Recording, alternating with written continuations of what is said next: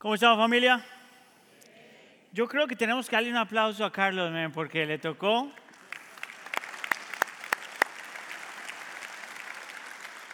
Notaste que leyó súper bien en la primera parte que es Nuevo Testamento, pero cuando le metieron la parte del Antiguo Testamento.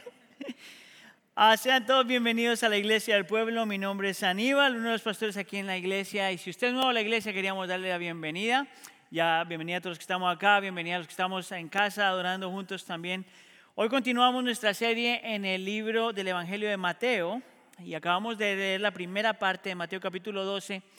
Y vamos a estar mirando un, tema que es bien interesante hasta cierto punto uh, mal entendido por mucha gente dentro y fuera de la iglesia. Tiene que ver con la ley de Dios. ¿Cuál debe ser la actitud del creyente frente a la ley de Dios? Lo que Dios dice en su palabra.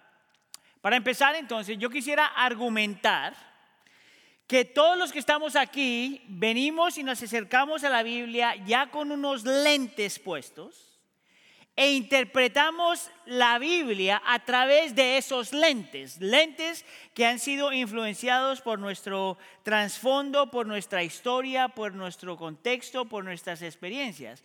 No hay ninguno aquí en este momento que están en casa en adoración, orando con nosotros, que venga a la Biblia completamente neutral. Todos traemos algo a la Biblia por, por lo que hemos vivido hasta cierto punto, ¿verdad? Yo me atrevería a decir entonces que todos los que estamos en este cuarto, en esta tarde, nos vamos a dividir en uno de estos dos grupos. O tu, trasfondo es ver la ley de Dios de forma tradicional, vamos a ponerlo de esa forma, o tu trasfondo te dice que tú debes ver la Biblia de una forma más moderna, o tradicional o moderna. Y esto muchas veces pasa consciente o inconscientemente. Yo entonces voy a argumentar que los dos grupos tienen un problema grave frente a la ley de Dios. Que mientras por un lado este grupo, el grupo tradicional, tiende a valorar la ley de Dios, su tendencia también es añadir a la ley de Dios.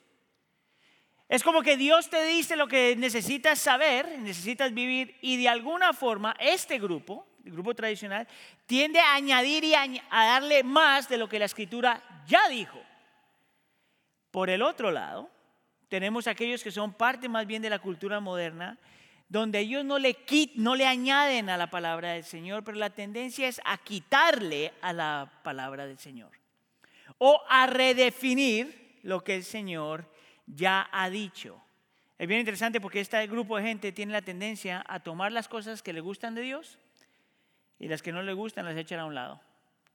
O toman las cosas que el cristianismo ofrece sin el Dios del cristianismo. Ahora, ¿qué es lo que tienen en común estas dos personas? El tradicional y el contemporáneo. Que los dos están violando de alguna forma lo que el Señor ya ha dicho. Que de alguna forma piensan que la escritura no es suficiente, que las leyes de Dios no son suficientes. Uno para añadir y el otro para quitar. Entonces, de la forma que vamos a hablar de este tema, vamos a mirar estos tres puntos. Vamos a hablar de la distorsión de la ley, el propósito de la ley y la redención de la ley. La distorsión, el propósito y la redención de la ley. Hágame un favor, mire a la persona que está al lado suyo, si tiene alguien al lado suyo, y hágale esta pregunta. ¿Entiendes tú realmente por qué la ley de Dios es importante? Dale, dale. ¿Sí se acuerda lo que le dije? Porque eso fue una, una larguísima la cosa. ¿Sabes tú por qué la ley de Dios es importante? Vamos entonces con el primer punto, la distorsión de la ley. Si usted estuvo aquí la semana pasada, y aunque no haya estado, hay un versículo que leímos en Mateo capítulo 11, versículo 29, que es extremadamente famoso e importante. Dice, tomen mi yugo sobre ustedes y aprendan de mí, porque yo soy manso y humilde y hallarán descanso para sus almas, porque mi yugo es fácil y mi carga ligera. ¿Se acuerdan de eso? Esa palabra yugo es importante por varias razones, pero una de las razones por las que es importante porque te dice que si alguien quiere tener una relación con, con Cristo Jesús, si alguien quiere tener una relación con el Señor Jesús, hasta cierto punto va a, a estar atado al Señor Jesús. Es la palabra yugo. Que si tú realmente quieres tener una relación con el Señor Jesús, tú estás atado a Él de tal forma que tú vas a, estar, vas a ser restringido por Él. Si usted tiene la, imagen de un yugo, imagino que lo ha visto, un pedazo de madera con dos metales, mete la cabeza aquí un animal, mete la cabeza del otro animal y donde va este, este tiene que ir. Un yugo crea la idea de este, de este sentido de restricción. Ahora, yo quisiera argumentar, quisiera invitarte a que tú consideres que en cualquier relación sana, en cualquier relación sana, siempre deben haber restricciones. Si no hay restricciones en una relación, entonces esa relación simplemente no es sana. Eso es verdad del matrimonio, eso es realidad, eh, de los padres con los hijos, es realidad de las amistades, eso es realidad, ah, verdad de cualquier, de cualquier persona en cualquier relación. Entonces, por ejemplo, estaba pensando, porque tenemos un montón de muchachos que están entrando a la universidad o volviendo a la universidad, y yo no sé si usted alguna vez tuvo esa experiencia, pero es algo muy común aquí en los Estados Unidos, donde los muchachos se van a la universidad y viven en la universidad por un montón de tiempo. Y yo no sé si tú has visto dónde ellos viven y cómo viven, pero por lo general es un cuartito de este tamaño, ¿verdad? Que tiene dos camas súper delgaditas, ¿verdad? Y a duras penas le, entra la cama, la ropa y como una televisión de este tamaño. Y lo bien interesante es que cuando tú escuchas a gente que ha estado en esa experiencia, si no hay reglas, si no hay reglamentos, esa relación es terrible. ¿Verdad? Porque están tan cerquita, tan pegados, que lo que hace este afecta a este. Entonces, por ejemplo, tienen reglas como, bueno, si tú vas a escuchar música, ponte los headphones, ponte los audífonos, porque yo estoy tratando de estudiar. Esa es una regla, una regla que, de sentido común. ¿verdad? Si tú quieres ser cochino y desordenado, mantén tu cochinada a este lado, porque este es mi lado. Eso es una regla, ¿verdad? Por favor, bañate. Esa es otra regla, ¿verdad? Porque están tan metidos, tan pegados, que si este cuate no se baña, este lo va a oler. Interesante que esas son las mismas reglas que deben haber en el matrimonio. Báñate por amor a tu prójimo, ¿verdad? Ahora, aquí algunos ¿viste? te dije que te bañes. En cualquier relación que vale la pena, deben haber restricciones. El problema no es con las restricciones. El problema no es con las leyes. El problema no es que existen estas leyes. El problema es cuando hay una distorsión de esas leyes.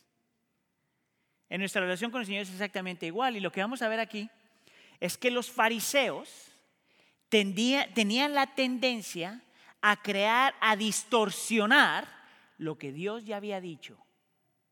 Interesante que los fariseos eran parte de la cultura tradicional tenían esta tendencia de añadir a lo que Dios ya había dicho. Entonces en el versículo 1 vemos al Señor Jesús caminando con los discípulos y a los discípulos les da hambre. Y dice el texto que los discípulos cogieron parte de los granos, de la semilla, de las cosas que habían en el camino y se la meten a la boca y los fariseos lo ven. Y miren lo que dice el versículo 2. Cuando los fariseos lo vieron, dijeron, mira tus discípulos hacen lo que no es lícito, ah, hacen lo que no es lícito hacer en el día de reposo. Note por un segundo que esta gente no tiene problema entendiendo que el día de reposo es ley de Dios. Ese no es problema. El problema es que ellos están asumiendo que los discípulos hicieron algo que no podían hacer de acuerdo a su ley en el día de reposo. ¿Notó? El problema no es con el día de reposo para ellos, es lo que haces o no debes hacer en el día de reposo. Ahora, lo que me llama la atención de esta gente es que ellos van a discutir con la persona que creó la ley, la persona que tiene el derecho de interpretar la ley, que es Cristo Jesús. Es por eso que más adelante el Señor Jesús se llama a sí mismo el Señor del día de reposo. Él la inventó, Él la creó, Él puede interpretarla. ¿Tú sabes lo irónico que es que alguien está tratando de corregir a la única persona que realmente sabe? Mira, yo no sé si te le ha pasado eso, pero por ejemplo a mí como colombiano me pasa muchas veces. Yo soy colombiano, ecuatoriano y chileno, para que no se sientan mal. Sudamericano, ¿verdad? Y alguien a mí de vez en cuando, un americano me dice, ustedes los colombianos cuando, cuando comen tortillas, yo, espérate un ratito porque es que en Colombia la tortilla no es parte de nuestro menú. Se come porque hay mexicanos por todos lados del mundo. Pero no es en realidad parte de nuestro menú. y que el americano me dice, ¿cómo que no? Todos los colombianos comen tortilla. ¿No te parece eso ilógico? Es exactamente lo que los fariseos están haciendo con el Señor Jesús. Lo van a corregir al Señor Jesús y le van a enseñar cómo interpretar la misma ley que Él creó, que Él tiene el derecho de interpretar. Es interesante porque cuando tú miras el Antiguo Testamento, Deuteronomio capítulo 23, te dice que si tú estás caminando y te da hambre, tienes permiso de coger la espiga, sacarle los granos y comértelo. Porque se acuerdan, en ese momento ni hay restaurantes, ni hay taquería, ni nada de esas cosas, es lo que hay. Tú vas caminando y se te da hambre, dale.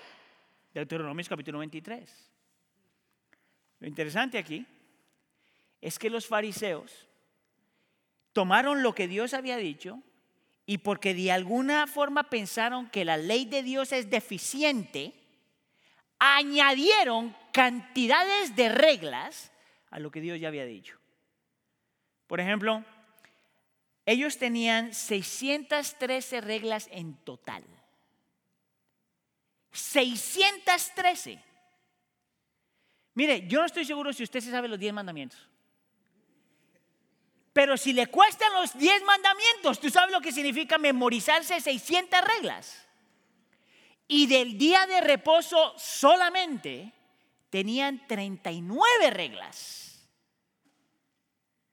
Por ejemplo, un par de ellas nomás para que sepa.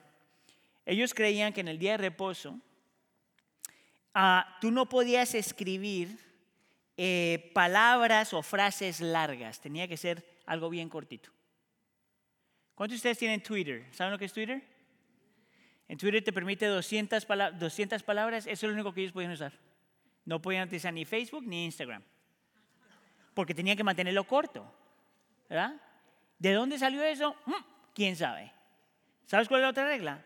Ellos decían, por ejemplo, que si tú te enfermabas, es más, esto nos pasó y alguien en el primer servicio se enfermó eh, en el final del sermón. Si tú estuvieras en esa época, la persona se enferma, si la persona no se ha muerto, si la persona se está muriendo, tú lo puedes ayudar. Pero si la persona no, se está muerto, que se aguante hasta el lunes. Eso era parte de lo que la gente estaba añadiendo al día de reposo. ¿Tú sabes lo que significa añadirle a lo que Dios ha hecho? Porque en su forma de pensar hasta cierto punto la ley de Dios tenía una deficiencia. Y Cristo hace lo que todos nosotros debemos hacer cuando vemos que alguien está añadiéndole a la escritura. Tú tienes que hacer la pregunta que Cristo hace, es, ¿de dónde sacaste eso, muchacho? Esa es la pregunta que yo siempre hago. Cuando la gente me está trayendo cosas que no están en la escritura, por lo menos de a mi entendimiento, yo por lo menos hago la pregunta, ¿de dónde salió eso? El Señor Jesús hace una, lo, forma, lo pone de una forma diferente. Él les dice, ¿no han leído? Mira cómo el Señor Jesús va a confrontar a esta gente. En vez de simplemente llamarle la atención y darle su interpretación, le dice, no, no, espérame, tú estás añadiendo a la escritura, vamos a mirar lo que dice la escritura. Y se va entonces en el versículo 3 con el primer ejemplo. Le dice, ¿no han leído? ¿No han leído lo que hizo David cuando él y sus compañeros tuvieron hambre? Y él está obligando que los fariseos se vayan y se acuerden algo que pasó en uh, Primera de Samuel capítulo 19 al 21, donde David está con sus soldados y le da hambre, tanto así que el versículo 4 dice esto. Como entró en la casa de Dios y comieron los panes consagrados que no les era lícito comer, ni a él ni a los que estaban con él, sino solo a los sacerdotes. Mira lo que el Señor Jesús le dice. Espérame muchachos, si no es posible comer en el día de reposo, cuéntame tú entonces qué fue lo que pasó en 1 Samuel capítulo 19 al 21, donde David se mete al templo de Dios y se, y se come con sus soldados los panes consagrados. Los panes consagrados en el Antiguo Testamento eran 12 y cada pan representaba una tribu diferente del pueblo de Israel. 12 tribus, 12 panes. Y estos panes solamente se podían hacer o cocer en el día de reposo y luego se metían en el tabernáculo y la única persona que podía comer ese pan en ese momento, en ese contexto, era la persona, el sacerdote, nadie más. Ahora los fariseos saben eso. Y mira lo que le dice el Señor Jesús. Si solamente el sacerdote podía comer eso, entonces ¿qué pasó con David y sus compañeros? Si solamente el sacerdote podía comer el pan el día de reposo, ¿qué pasó con David y sus compañeros? Pregunta para ti. ¿Sabes por qué el sacerdote entendió que estaba bien utilizar un pan que era solo para él para dárselo a David y a sus compañeros? ¿Sabes por qué? ¿Quieres saber por qué? Escucha acá. Ahorita te digo en un segundo. Porque va a ser otro ejemplo. Él no solamente le trae esa parte, sino que le va a traer otro ejemplo. Porque lo que el Señor Jesús está diciendo es, de, déjame, déjame confrontarte con lo que tú has añadido a la escritura. Y el segundo ejemplo lo encuentras en el versículo 5, cuando empieza de la misma forma. O no han leído en la ley que en los días de reposo los sacerdotes en el templo profanan el día de reposo y están sin culpa. Este es un poquito más, requiere un poquito más de explicación. Pero lo que los fariseos estaban haciendo con los discípulos, ellos pensaban, habían dicho que no solamente, ah, ellos entendían que en el día de reposo la gente no debe trabajar. Amén. Amén. Entonces, la pregunta entonces sería para ellos, ¿qué consideraban ellos trabajo? Para ellos, una persona que estaba recogiendo espigas está trabajando. El Señor Jesús entonces, de una forma brillante, les dice, oh sí, parafraseando, yo creo que la gente el domingo no debe trabajar, diría el Señor Jesús. Sin embargo, hay una persona que trabaja todos los domingos, el sacerdote. Es equivalente a lo que los pastores hacemos en la iglesia los domingos. Si tú me dices a mí que nadie puede trabajar los domingos, entonces yo qué es lo que estoy haciendo aquí? Espero yo que usted sepa que yo estoy trabajando. Este no es mi día de descanso. Espero yo que usted sepa. Y el Señor Jesús les dice, ¿cómo me explicas tú eso? Ahora fíjate, el Señor no está, no le está mermando la ley, pero tampoco le está añadiendo. La pregunta entonces es, ¿qué fue lo que entendió el sacerdote que le dio permiso de darle pan a David y a sus compañeros? ¿Qué es lo que el otro sacerdote entendía? que no tenía, no tenía por qué sentirse culpable que trabajaba los domingos, que era lo que el Señor Jesús entendía acerca de la ley. Escuche acá, porque esta es la parte que no se puede olvidar. Que al fin y al cabo, lo que más importa acerca de la ley de Dios no es la letra de la ley, pero el espíritu de la ley. No solamente lo que Dios pide, pero por qué lo pide. No solamente lo que Dios demanda, pero por qué lo demanda. Y lo que vas a ver aquí es que la ley era una forma de que nosotros amemos a Dios más y amemos a nuestro prójimo más. Que el espíritu de la ley es para que nosotros amemos a Dios más y amemos a nuestro prójimo más. ¿De dónde sale eso? Mateo capítulo 22. ¿Se acuerda cuando se acerca un maestro de la ley, le, dice al Señor Jesús, ¿cuál es el mayor mandamiento de la ley? Y el Señor Jesús le responde, ama al Señor tu Dios con todo tu corazón, con toda tu alma y con toda tu mente, y ama a tu prójimo como a ti mismo. ¿Puedes ver cuál es la diferencia? Escucha acá, iglesia, es posible que usted sea obediente en todas las áreas de su vida. Y sin embargo, no amar al Señor y no amar a su prójimo. Por lo tanto, estás viviendo de acuerdo a la letra de la ley y no al espíritu de la ley. Así como también es posible que tú seas fiel en lo que estás obedeciendo y sin embargo no hacerlo con la motivación correcta. Es por eso que la ley importa. El Señor Jesús entonces le dice a esta gente con esta forma tradicional de ver la ley, le va diciendo, espérate un segundo muchacho, tú no tienes permiso de añadirle a la ley. Tú no tienes permiso de crear las reglas que quieras. Yo no sé si usted le ha pasado esto, pero a veces uno tiene una conversación con alguien y hay algo que tú tienes o haces o dices que la persona le molesta. Y si la persona es bien religiosa, se encuentra un versículo que te aplica que no tiene nada que ver con lo que te está diciendo. Mira, aquí me voy a poner súper personal. Eso no me ha pasado a mí, pero yo lo he visto. Un papá, espero que no me mande un email porque no se lo va a responder. Un papá le dice a su hijo, no te ponga arete. Nosotros somos tradicionales, ¿verdad? Y si estás más entre más tradicionales, más feo se ve el arete. Pero entonces el hijo te dice, ¿por qué? Y que el papá le dice, porque el cuerpo es el templo del Espíritu Santo.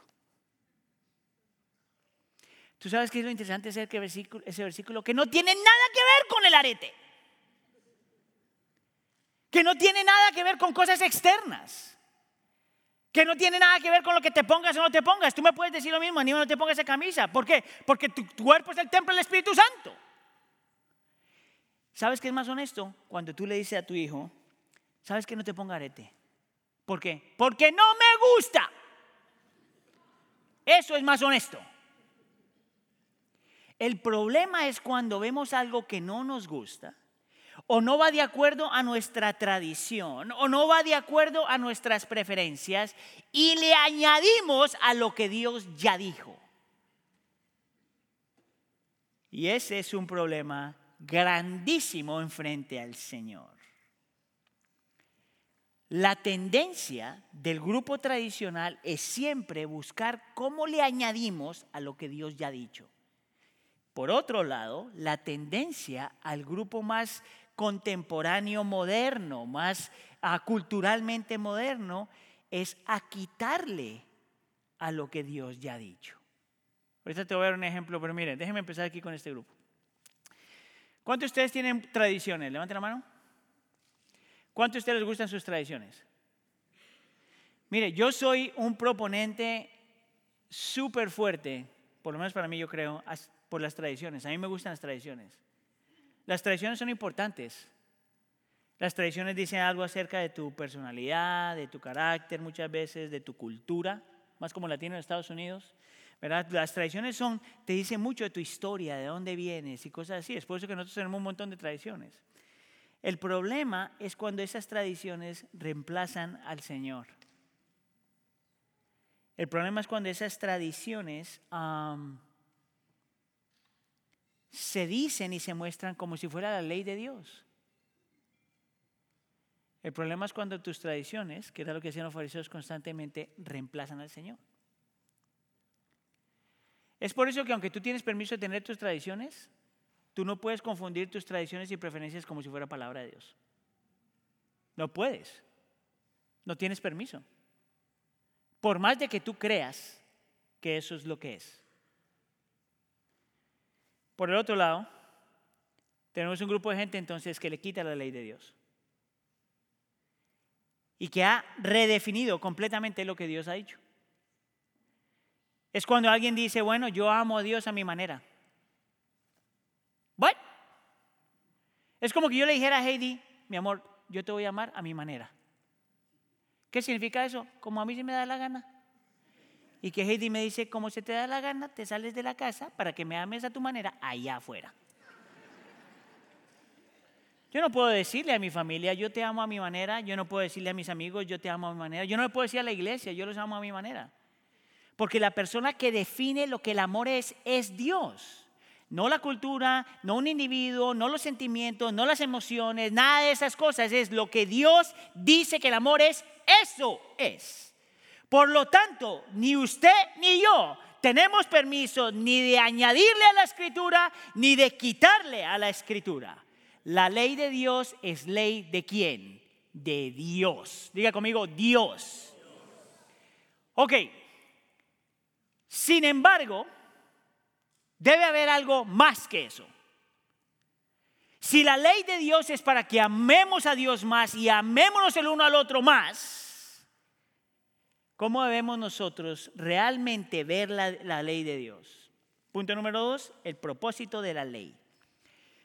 ¿Se acuerda aquí entonces? Los fariseos se enojan con el Señor Jesús y el Señor Jesús les va a explicar cómo se ve el espíritu de la ley.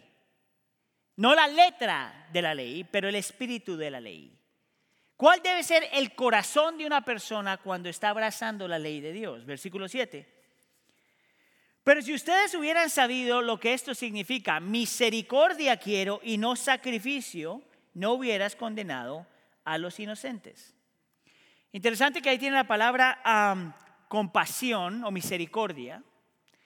Porque el Señor Jesús, eh, el Evangelio de Mateo, a propósito está utilizando esta palabra para que nosotros viéramos que la ley de Dios tiene que ver mucho con compasión, con misericordia, con ser bueno, con ser benevolente, que no es tanto esta carga que el Señor nos da, pero que detrás de la ley de Dios hay un Dios compasivo, que al Señor no le importa tanto tu sacrificio como, que le importa tu compasión.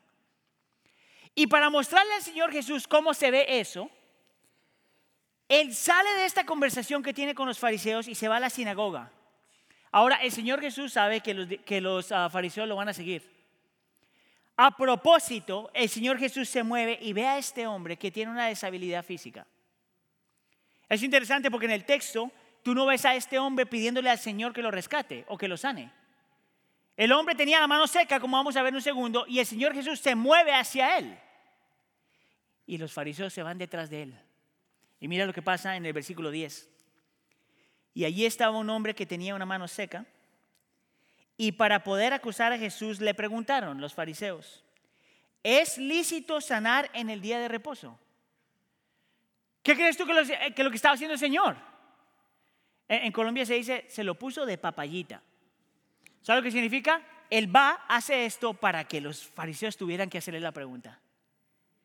¿Es lícito sanar en el día de reposo después de que les había dicho que la ley de Dios tiene que ver con la misericordia? Él le, responde en el versículo 11 y él le respondió, ¿qué hombre habrá de ustedes que tenga una sola oveja? Si ésta se le cae en un hoyo en el día de reposo, no le echa mano y la saca. Parece ahí un segundo, no me quite el versículo de la pantalla. Pero note que sutilmente el Señor Jesús les dice, a mí me parece que ustedes aman a sus animales más que a la gente. Que mire, yo he conocido muchos dentro de la iglesia también que hacen lo mismo. Nomás se lo dejo ahí. Versículo 12. Pues cuánto más vale un hombre que una oveja, por tanto es lícito, permitido hacer bien en el día de reposo. No es solamente acerca de obedecer la ley, pero ¿por qué la obedeces? Para hacer el bien. Escucha acá, versículo 13. Entonces Jesús dijo al hombre, extiende la mano y él la extendió y le fue restaurada sana como la otra. Y la razón por la que le pongo en oscuro la palabra restaurada ahí también es porque si usted quiere entender ¿Cuál es el propósito de la ley de Dios? Tiene que ver con la palabra bien y la palabra restaurar. ¿Sabes tú cómo se traduce la palabra bien también en el original? Como algo hermoso o como algo que produce gozo. La intención de la ley es producir un bien y producir gozo. Y la palabra restaurar también se puede traducir como traer de regreso o arreglar. ¿Sabes por qué eso es importante? Porque detrás de todo lo que Dios te pide que hagas, todo lo que Dios demanda de ti, todo lo que Dios te pide que dejes o que abraces, Dios no hace eso porque quiere hacer tu vida miserable. Dios te pide lo que te pide porque es lo mejor para ti. Dios te pide lo que te pide porque Dios lo que pide es siempre bueno, hermoso y produce gozo, aunque lo veas o no lo veas. Porque lo que Dios te pide, lo entiendas o no lo entiendas, su intención es traerte a Él, restaurar lo dañado, arreglar tu vida. Todo lo que pide el Señor, todo, diga conmigo todo, todo lo que pide el Señor es para su gloria y tu bien aunque te duela.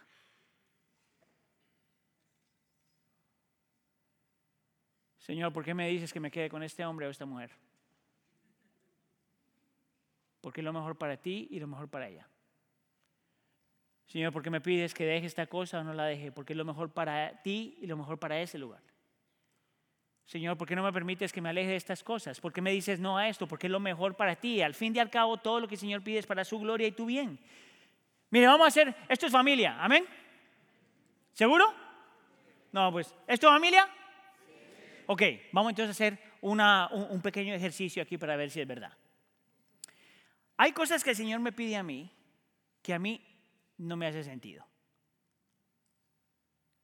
Hay cosas que el Señor me dice a mí y yo digo, a mí no me parece que eso está bien. ¿Cuántos de ustedes alguna vez han estado en algún momento, en algún lugar donde el Señor te pide algo y tú dices, a mí no me parece que eso está bien? Levante la mano. Ok. ¿Quién de ustedes nunca han tenido eso para que los adoremos en este momento?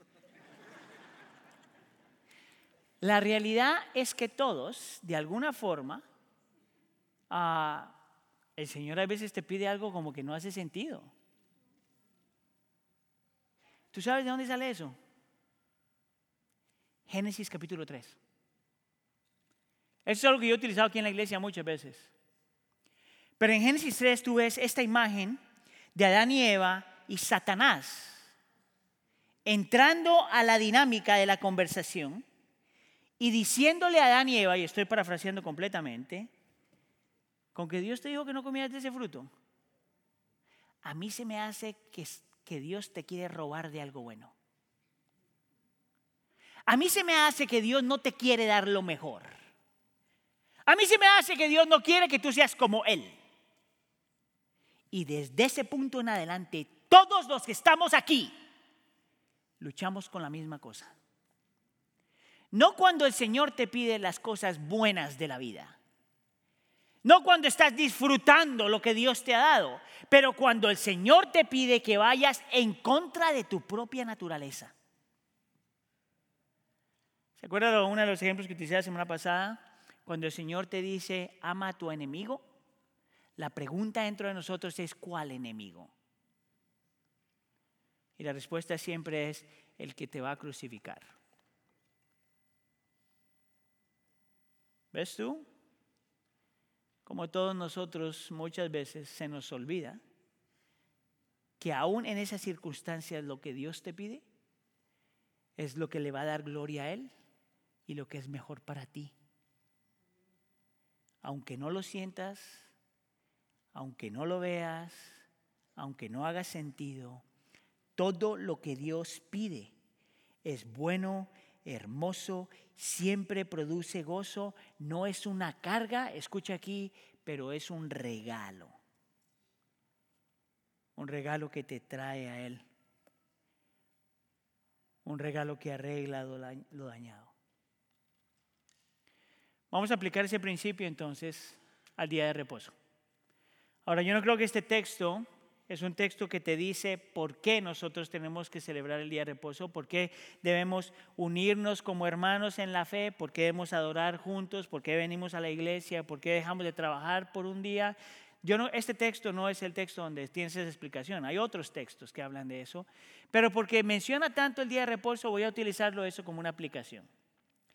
Entonces vamos a asumir por un segundo que en este cuarto hay dos, estos dos grupos de personas, los que tienen una visión, una cosmovisión tradicional de la ley de Dios y aquellos que tienen una cosmovisión ah, contemporánea de la ley de Dios. Entonces, si tú estás en este grupo, sí, tú vienes a la iglesia, si tú no trabajas, sí, tú lees la Biblia, si tú sirves, si das dinero, si haces todo lo que tienes que hacer. La pregunta que yo te tengo que hacer es, ¿por qué? ¿Por qué haces eso? ¿Lo haces realmente porque entiendes que lo que Dios te pide es bueno? ¿Es lo que te da, le da gloria a Él y te, te beneficia a ti? ¿Es para tu propio gozo? ¿O lo haces porque si no vienes a la iglesia, entonces sientes que Dios te va a castigar? ¿O lo haces porque si no vienes, porque si vienes a la iglesia sientes que te vas a poder ganar el, el amor de Dios? ¿O lo haces que si vienes a la iglesia no vas a perder a Dios? ¿Tú sabes cuál es el problema con esa actitud frente a la ley de Dios? Que aunque tú estés fielmente viniendo a la iglesia, tú tienes una relación legalista con Dios. Si yo vengo a la iglesia, no voy a perder a Dios, o Dios me va a amar más, o algo de ese estilo. Por lo tanto, tu motivación es completamente errónea. Completamente errónea. Y si no es eso, alguna gente del grupo tradicional viene a la iglesia y sirve y no trabaja y hace estas cosas, pero porque piensas, y esta es muy popular, porque piensas que entre más cosas tú hagas para Dios, más Dios te debe. ¿Sabes cómo, ¿Sabes cómo yo sé que tú estás luchando con eso muchas veces? Porque cuando las cosas te van mal, tú dices, esto no es justo, ¿Usted ha pensado en eso? Cuando las cosas le salen mal, de acuerdo a su perspectiva, cuando usted dice, así no deberían ser las cosas, pero si yo me porto bien. Pero si yo voy a la iglesia, Señor. Y lo que el Señor Jesús te diría, tus motivaciones son completamente erróneas. Tú no entiendes todavía por qué el sabático, el día de reposo, es tan importante. ¿Sabías tú que el día de reposo es un día donde tú te separas de lo que tú estás haciendo? Es un día en donde te separas para disfrutar de la presencia del Señor. Es un día donde te separas para disfrutar la presencia de otros creyentes. Es un día donde tu cuerpo debe descansar físicamente y espiritualmente. Este es un día donde tú estás supuesto a gozar y disfrutar la vida. Tal vez algo que no haces el resto de la semana, algo divertido. ¿Sabías tú que el día de reposo está diseñado para que tú puedas amar a otros y servir a otros? El día de reposo no está supuesto a ser una carga. ¿Sabes qué es lo más interesante acerca de eso? Que si tú eres parte de este grupo, tú vienes a la iglesia para descansar y estás más cansado. Tú vienes a la iglesia para no trabajar y sales más trabajado.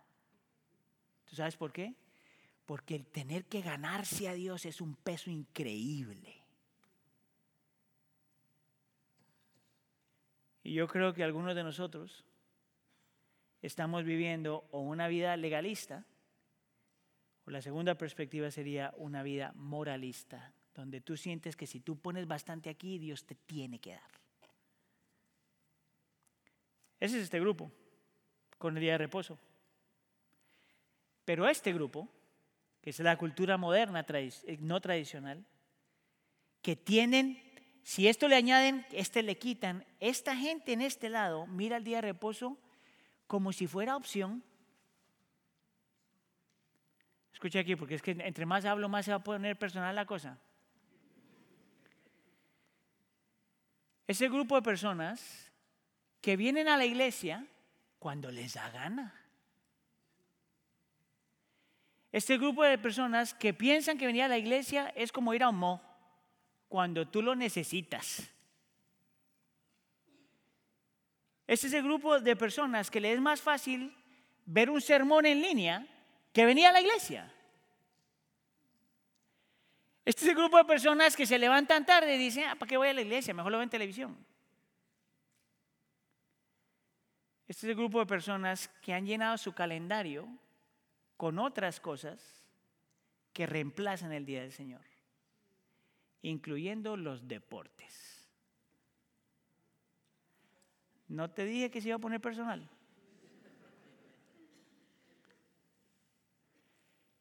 Aquí le añaden y aquí le quitan. Y yo creo que para nosotros aprender a someternos a la ley de Dios, tú tienes que entender el espíritu, no la letra. Mire, y hay excepciones. Y no significa que usted tiene que estar todo paniqueado a ver qué va a pasar. Relax. Pero acuérdese que todo lo que el Señor te pide es bueno. Que todo lo que el Señor te pide es hermoso. Que todo lo que el Señor te pide es gozo que todo lo que el Señor te pide no está supuesto a ser una carga, que todo lo que el Señor te pide es un regalo. Es por eso que el Señor Jesús dice que su carga es ligera. Sus restricciones son ligeras. sus limitaciones son ligeras. Y si te cuesta, es porque todavía no entiendes y conoces al Dios detrás de la ley. Mira, te lo voy a poner de esta forma. Cuando Heidi y yo nos casamos, ah, que ya vendría siendo como que 45 años por ahí, uh, y me veo bien, ¿verdad? Para una persona de 60 todavía estoy bien. Ah, cuando empezamos nuestra relación, Heidi entró a la relación con una lista de requisitos para mí. Mire, yo nunca le pedí eso. Ella tomó la iniciativa y me dio esta lista de requisitos que yo necesitaba cambiar. Para ser justo, yo también hice lo mismo con ella. Yo también tenía una listica de cosas que me gustaría que ella considerara cambiar. Lo interesante es que nosotros empezamos nuestra relación y ninguno de nosotros empezó como, a mí no me digas que tengo que cambiar. Es más, si ese es usted, usted no sabe lo que es el matrimonio. Si yo le digo a Heidi, a mí no me digas que tengo que cambiar, yo no debería estar casado con Heidi. Pero tú sabes por qué yo recibí esta lista. No era una lista literal, como las cositas de las conversaciones casuales que la gente tiene, ¿verdad? Pero tú sabes por qué yo recibí la lista y en realidad no me costaba decir, bueno, a lo mejor tengo que cambiar esto, a lo mejor tengo que cambiar esto, a lo mejor tengo que... Porque yo conozco el corazón de Heidi. Si el corazón de Heidi es para castigarme o para hacer mi vida miserable o lo que sea, entonces yo rechazo la lista. Pero porque conozco a mi esposa, yo puedo recibir lo que ella demanda de mí. Es exactamente lo mismo con Dios. Tú tienes que aprender a ver a la persona detrás de la ley. Punto número tres, la redención de la ley. Eh, antes de, mostrarte un versículo, yo quiero que tú entiendas esto. Todo lo que Dios pide, toda sus ley, toda su ley, todos sus mandatos, todo lo que Dios demanda, viene del corazón de un Dios que es bueno, perfecto, justo, paciente y piadoso. Todo lo que Dios pide, nada de lo que Dios pide viene de un corazón que quiere lo peor para ti. Tú no puedes divorciar la ley del carácter de Dios porque va de la mano. Pero si tú quieres conocer el carácter de Dios, la persona de Dios, las motivaciones de Dios, los propósitos de Dios, si tú quieres conocer a Dios Padre, tienes que entonces conocer a su Hijo. Porque el Hijo revela al Padre. Entonces te dice, quiero conocer al Padre, tienes que conocer al Hijo. Es por eso que en la última sección de este texto, se menciona una profecía, una, una parte poética que el profeta Isaías dijo, y mira conmigo dos versículos. El versículo 18 dice este, dice esto, este es mi siervo a quien he escogido, mi amado a quien se agrada mi alma, sobre él pondré mi espíritu y a las naciones proclamará justicia. Nota que te dice que este Cristo viene con la actitud de siervo, siervo del Padre y para hacerse siervo para nosotros, escogido del Padre con un propósito, amado del Padre para mostrarnos su amor, en el cual el Padre se agrada para que nosotros aprendamos a agradarnos en Él y pone su espíritu para cumplir los propósitos y proclamar justicia a las naciones. Si tú quieres conocer al Padre, tienes que conocer al Hijo. Si tú tienes luchas con la ley de Dios, conoce al Dios detrás de la ley. Mira conmigo el versículo 20. No quebrará la caña cascada, ni apagará la mecha que humea, hasta que lleve a la victoria la justicia. Y hay dos cosas que yo quiero que tú veas en estos dos versículos. Número uno, nota la frase caña cascada. ¿Tú sabes qué significa eso? ¿O de quién está hablando ahí? ¿De ti y de mí? Esa es una descripción de quiénes somos nosotros. ¿Sabes qué es una caña cascada? Una caña que está rota. Y dice que Cristo viene para aquellas personas que están lastimadas, para aquellas personas que están estropeadas, para aquellas personas que son débiles, para aquellas personas que necesitan ayuda. Lo interesante de ese versículo es que dice que no quebrará la caña cascada. Cristo no viene para hacer tu vida miserable. Cristo no viene para quitarte el gozo. Cristo no viene para quitarte la libertad. Cristo viene para arreglarte, para darte libertad, para darte gozo, para darte esperanza. Ahora, si eso es verdad, y lo es, entonces todo lo que Dios te pide viene de ese corazón. Todo lo que Dios te pide es realmente lo mejor para ti. Todo lo que Dios te pide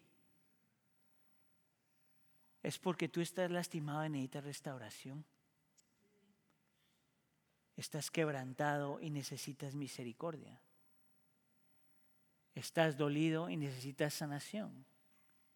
Estás perdido y necesitas ser encontrado. Estás ciego y necesitas poder ver. Estás muerto y necesitas vida. ¿Cómo no confiar en lo que Dios te pide? Lo segundo que yo quiero que tú veas ahí es la palabra justicia. Lo utilizan los dos versículos. Y te dice que una de las razones para que Cristo Jesús vino es para arreglar lo que estaba dañado. Para arreglar nuestra relación con Dios y arreglar nuestra relación con los demás. Para cumplir lo que la ley demandaba. Es por eso que Cristo tiene que ir a la cruz del Calvario para morir en nuestro lugar y morir por nosotros, para liberarnos tanto de la condenación del pecado, lo que tú y yo merecíamos, como también de liberarnos del poder del pecado, lo que nos está controlando. Es la razón por la que Cristo toma nuestro lugar en la cruz del Calvario y nos da su lugar para cumplir la justicia de Dios. Ahora la pregunta para ti es esto. ¿Tienes tú alguna razón para no confiar que Dios quiere lo mejor para ti? cuando estuvo dispuesto a entregar su unigénito hijo en tu lugar. ¿Hay realmente alguna razón por la que tú no puedes confiar en Él? ¿Sabes que esa mentira que nos hemos creído que Satanás dijo, de la única forma que se rompe es cuando tú ves a Cristo y a Él crucificado? Cuando el Espíritu Santo te recuerda que Dios ya hizo lo mejor por ti. Cristo fue a la cruz del Calvario, muere en tu lugar y resucita para que seas justificado. ¿Por qué tú no vas a confiar en lo que Dios pide de ti? Es de la única forma en que tú hables verdad a tu corazón cuando tu corazón te está diciendo mentiras. Amén. Vivamos para lo que el Señor nos pide que vivamos abracemos lo que el Señor dice que abracemos. ¿Oramos? Señor, te damos gracias porque tu ley es un regalo. Tu ley no es una carga, es un regalo. Tu ley es lo que nos permite, Señor, amarte mejor y amar a los demás mejor. Tu ley es lo que nos libera de nosotros mismos, tu ley es lo que nos lleva a Cristo, tu ley es lo que nos recuerda que tú hiciste todo lo que tenías que hacer por nosotros.